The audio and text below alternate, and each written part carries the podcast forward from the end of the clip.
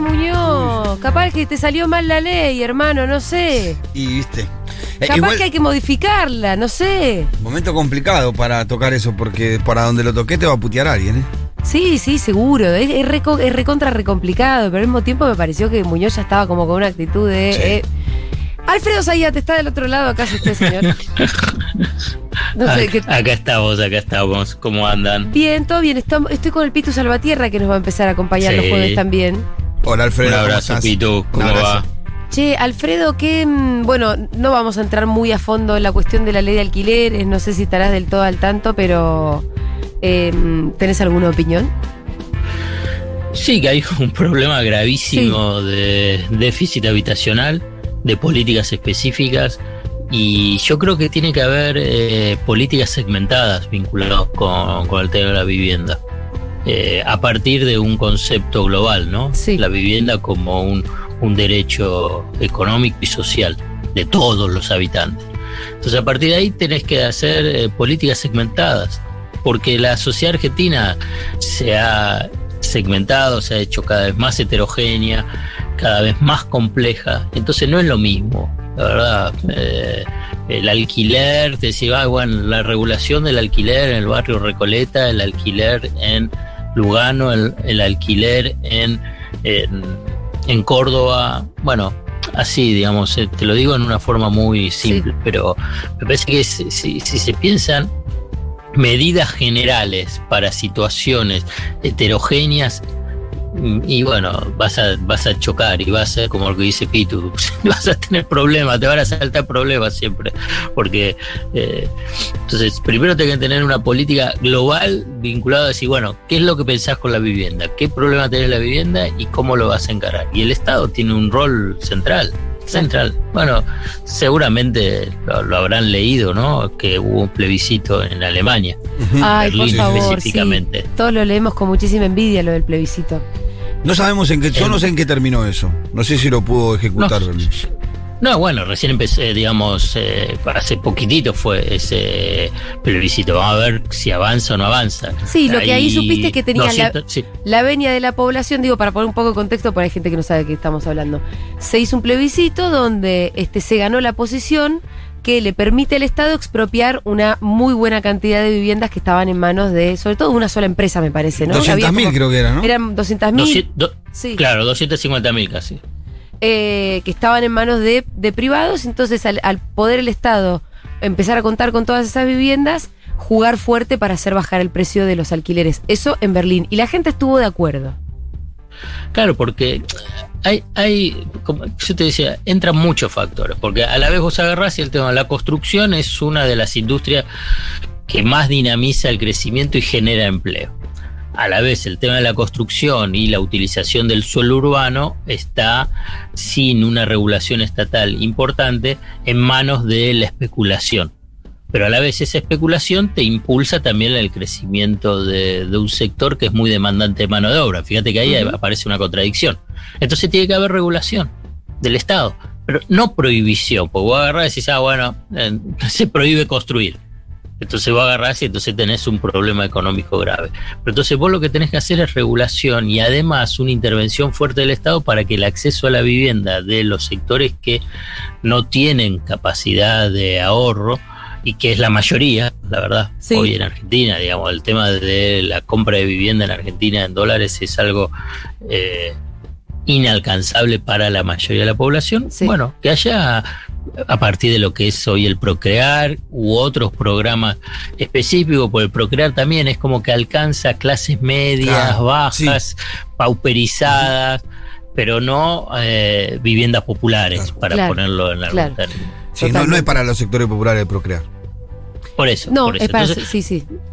Entonces, por eso te digo, entonces vos tenés que tener una, una, una política eh, general, global y heterogénea, diversa, para abordar una problemática gravísima, gravísima, que es el tema, el tema de la vivienda. Bueno, y ahí, obviamente, eh, aparece también el tema del alquiler. Porque como decís, en los barrios populares, vos agarrás y decís, bueno, ¿cu- ¿cuánto vale el alquiler de una, de una habitación? 12 O de mil pesos. Entre 10 mil y 12 mil pesos. Y bueno, con una habitación vos agarrás- 4x4, con. A Pero veces. con un baño compartido, ponele. Y eh, en algunos casos con baño compartido, en otros con baños Con privados. baño. Por ahí con baño compartido sale un poquito menos, 8000. Pero Pitu, es Sí. altísimo, es carísimo. Carísimo. Carísimo. Por Aparte, no solamente el precio, eh, Alfredo, no es solamente el precio del alquiler, sino que la, la, la- la imprevisión de la situación en la que vive ellos, le suben el alquiler todos los meses, nadie controla eso, lo- no hay contrato, Te pueden sacar de no hay seguridad, no hay nada. Mañana puede venir Bueno. y te andate, chao. Bueno, por eso. Entonces vos agarrás y decís, sí, bueno, ¿y cómo encarás eso? ¿Con una ley, digamos, general? Y no. Y no, no lo vas a. No, no podés, eh, digamos, tener una ley general vinculada con No. el alquiler con esa, digamos, con, con- Mm. Con esa con- dispersión de situaciones diferentes. Exactamente, así es, así es. Sí, bueno, igual se explica, la, la cantidad de gente que alquila en barrios populares se, se- se explica por la por el- la falta de acceso al servicio al, al sistema inmobiliario formal. O sea, es imposible para alguien del sector popular poder alquilar en cualquier lugar. No le queda otra que Bueno, alquilar ahí- en una villa. Y bueno, pero ahí tiene que estar el Estado. De Sí, con, con políticas específicas, con la, con la creación de barrios. ¿Cómo se crearon los barrios? Digamos, si agarrás en, en Argentina de- a partir de la década del 40, década del 50, eh, fue el Estado Claro. que los creó. Claro. Hoy, hoy sabes que hay, por ahí es un poco eh, derivado, pero que también es importante. La- las grandes corporaciones arman sus barrios de viviendas para sus trabajadores. Obviamente que no son propietarios esos trabajadores. Sí. O puede ser eh, en créditos a muy larguísimo plazo. Obviamente que es por el propio interés de, de esas empresas, ¿no? De las grandes corporaciones, porque así tienen a los trabajadores cerca, ¿no? Para, para el acceso a- a la planta. Pero el Estado no está creando barrios. Digamos, lo hace a través del procrear. Y como decíamos, eso es para clases medias, clases medias pauperizadas. Eh, bueno, eso, eh, está bien, digamos, hay que modificar igual eh, esta ley de alquiler. La ley hay que de modificar. alquiler, eh, Eh, no funcionó, algo, algo salió mal ahí, aunque, aunque hubo buenas intenciones, incluso como lo dice Massa. Vamos a otro tema, Alfredo. ¿Sos Team Culfas o Team Feletti? Yo creo que en algún momento algo hablamos, ¿no? De estos personajes. Sí, un montón hablamos, un montón. Y el tema de las retenciones me parece que también es como una Sí. cosa de fondo que en este espacio de Alfredo Sayate en Seguro La Habana a cada, a cada rato me parece que es un poco obsesión de ambos. Lo que pasa es que, eh, a ver, vos tenés una crisis económica, está saliendo, muy difícil, heterogénea, todavía no se distribuyen los frutos de este crecimiento, de esta recuperación. Si la economía argentina crece un 10% en este 2021, en un año vas a recuperar lo que es, fue la tragedia económica de la pandemia. Cosa que no es poco, ¿eh? no, no, no todos los países eh, tienen ese mismo esa misma performance. Sí. Claro, todo lo que perdí lo gané en, un año. Algunos empat, algunos ni llegan a empatar, digamos, pocos están por encima, solo China me parece, o por ahí algún que otro que se me escapa. Pero no hay distribución. O sea, pero estás en una crisis, es una, hay una crisis socioeconómica fuerte, muchísima tensión vinculada con los precios, muchísima tensión en los sectores. Frente a esta situación, la gestión económica, si no tiene coordinación, Sí. cooperación de funcionarios y confianza entre los funcionarios, lo que implica liderazgo político, y se te hace muy cuesta arriba, sí. para no decir que es complicado. Sí. Entonces, yo te, te voy a decir una cuestión. Yo nos, a partir de las experiencias y fundamentalmente de Caballo, pero antes, digamos, cuando fue Surruil eh, con Alfonsín o Martínez de Oz con eh, Videla, eh, soy y era muy crítico de esa figura del superministro, Sí. ¿no? superministro de Economía. Ahora bien, no estar de acuerdo con el superministro de Economía no implica que la gestión económica esté totalmente dispersa. No, claro, porque además el problema del superministro de Economía no era que tomara decisiones y fuera un ministro con... eh, que fuera él el que tomara todas las decisiones de, de la cartera económica. El problema era cuando conducía al propio presidente o cuando la economía conducía a la Claro, política. Ese era el problema de los superministros. Pero eh, Claro. acá vos que, que tengas una cabeza más clara, me parece que no es un problema, es una necesidad en este momento, ¿no? Diste en, el, diste en el blanco, diste en el blanco. Es exactamente eso, es exactamente eso. Entonces, pero Ahora tengo ¿sabes una pregunta, también me eh, genera, Sí. No, porque acá uno tendría que decir, che, más conducción, Guzmán. O tenés que decir, che, más conducción, Alberto. Alberto. Que le diga a Guzmán, no sé, como. No, no, es una decisión, es una decisión política. Ahí, eh, esto es lo que te quería mencionar, mira. Porque, ¿qué, qué, qué, qué hastío me genera esta situación? Sí. Porque ya hubo experiencias. Hubo experiencia de dispersión en la gestión de gobierno. Te, te doy dos, te doy Sí. dos. Cristina Fernández de Kirchner, de 2011, Sí, total. 2010-2011, acordate, mira, estaba Lorencino, Sí, estaba Moreno, sí. Axel, Axel. eh, eh, Mercedes Marcón del Pon Sí. y Echegaray. Cinco. ¿Te acuerdas? Incluso hay fotos donde estaban los cinco. Cada uno miraba para otro un- lado, para un lado distinto. un, progra- una- una- un programa, una medida. Pero ese es un antecedente. Macri repite lo mismo. Macri tenía a Pratt Guy, tenía a Sturzenegger, tenía a Caputo, tenía a Aranguren con el tema de la energía y con el tema de las tarifas, que era una cuestión, cuestión central. Eh, después tenía a Quintana en, como vicejefe de gabinete, donde ahí estaba un, un economista del JP Morgan, eh, de apellido Wa- Warning, que eh, monitoreaba todo lo que pasaba en economía. O sea, esa dispersión, ¿qué terminó? También en fracaso. ¿Cómo lo resolvió Cristina? Y ahí voy a lo que vos apuntás a Mm. nivel del liderazgo político. Sacó a todo y dejó a uno, que fue Axel. Sí. Y, y si vos ves en ese momento, digamos, la economía se, eh, si querés, se ordenó y se pudo llegar a diciembre del 2015 cuando la mayoría apostaba a que Cristina termine una crisis, incluso buscaron que termine en una crisis eh, económica profunda. Y no pudieron. ¿Por qué? Porque hubo una conducción política y con una gestión económica coordinada. Claro. Bueno, acá se repite el error de ese momento de Cristina anterior y el de el de Macri, pero desde el primer momento fue.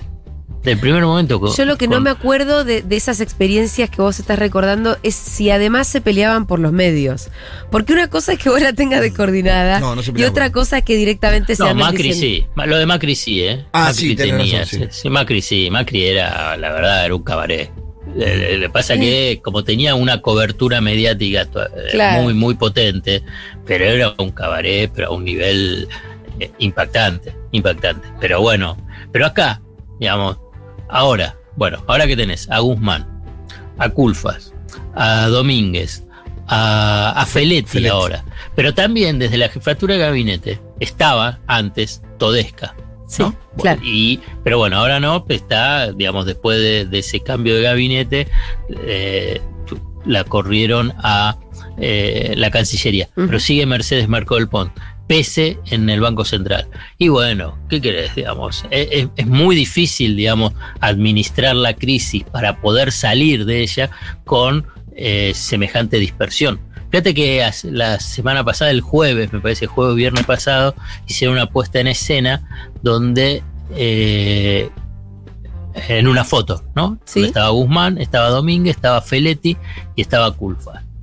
Y, y la verdad que todo bien, yo, yo los conozco y a Feletti también, pero Feletti es un secretario, no es un ministro. Sí. Entonces, digamos, y se repite lo mismo que cuando era Moreno. Moreno, Moreno no era un, era un secretario. Entonces vos agarrás y decís, pero ¿qué Secretario pasa? con superpoderes, parece. Claro, pero digamos, ¿qué, digamos, ¿cómo no, digamos, la política, si querés en términos globales, ¿cómo no aprende de los errores? Digamos, de la historia reciente. Porque no te estoy diciendo, bueno, che, fíjate cómo era la década del Irigoyen. 30 del siglo pasado, claro.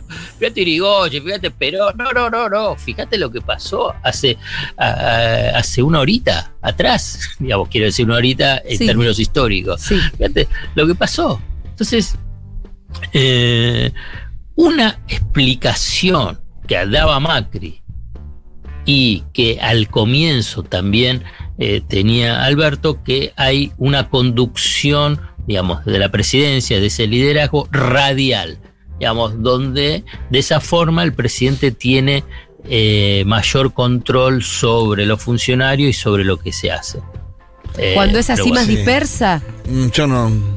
no estaría muy de acuerdo, me No, parece. lo- no se está viendo, no se está Ah. verificando.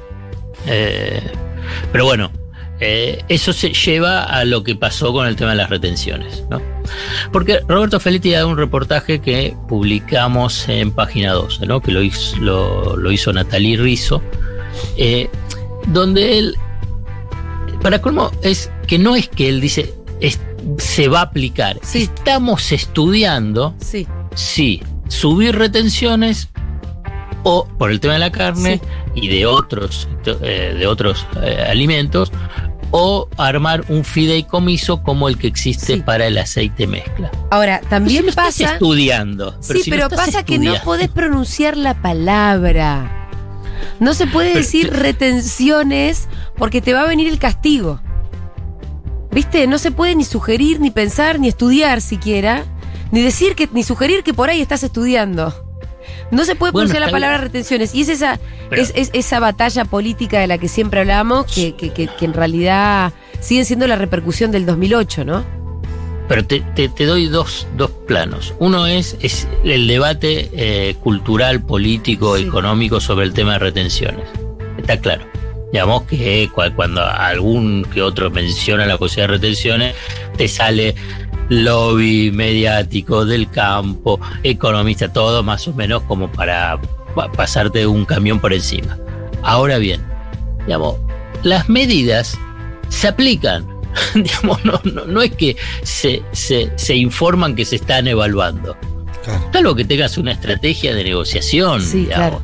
Pero, pero esa estrategia de negociación, en todo caso, también tiene que ser consensuada con todos los ministros. Claro, Sí, no sí. pareciera ser una estrategia de policía malo, policía bueno, ¿no? O anda a tirar la bomba allá para que yo pueda negociar de otra manera. No, no, no fue eso Eh, lo que No pasó. pareciera la actitud No. esa. O por lo menos la coordinación esa no se nota. Exacto, no se nota.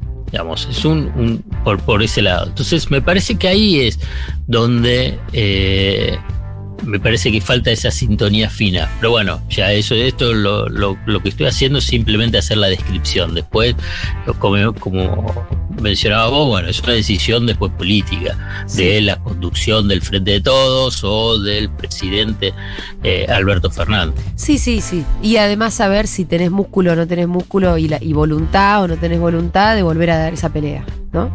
Porque además, porque además hay que saber, digamos, este es un gobierno que está eh, acosado, está bajo acecho de, eh, si querés, de, de- de diferentes bloques de poder económico, locales y extranjeros, industriales, de servicios y también financieros. Y claramente se ve, digamos, para hacerte un pequeño link sobre qué es lo que está pasando en el mercado bursátil.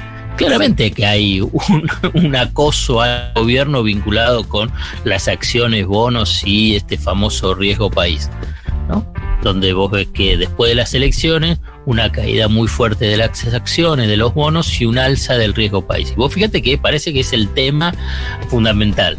Cuando tenés datos económicos, macroeconómicos, de crecimiento, balanza comercial, generación de empleo, fundamentalmente también de generación de empleo industrial, positivos. Bueno, pero lo que pasa es que está en el medio la negociación con el Fondo Monetario Internacional sobre eh, qué es lo que está pidiendo el fondo. Y siempre el fondo es utilizado por los factores de poder interno y también externos vinculados con la finanza para extorsionar a los gobiernos. Y más cuando son gobiernos que no son de su agrado, que no son como se llaman market friendly. Ma- market friendly. Entonces, entonces vos tenés esa guerra y decís, bueno, pero ¿por qué tienes? Bueno, entonces decís, no tenemos confianza y bueno, porque no sabemos qué es lo que va a pasar en el 2022. Bueno, en realidad lo que está pasando es que hay un, un gobierno que está eh, acorralado por sectores del poder. Bueno, frente a eso, vos lo que necesitas es una conducción. Es una conducción política más una conducción de, firme del área económica. Y no, y hiciste silencio.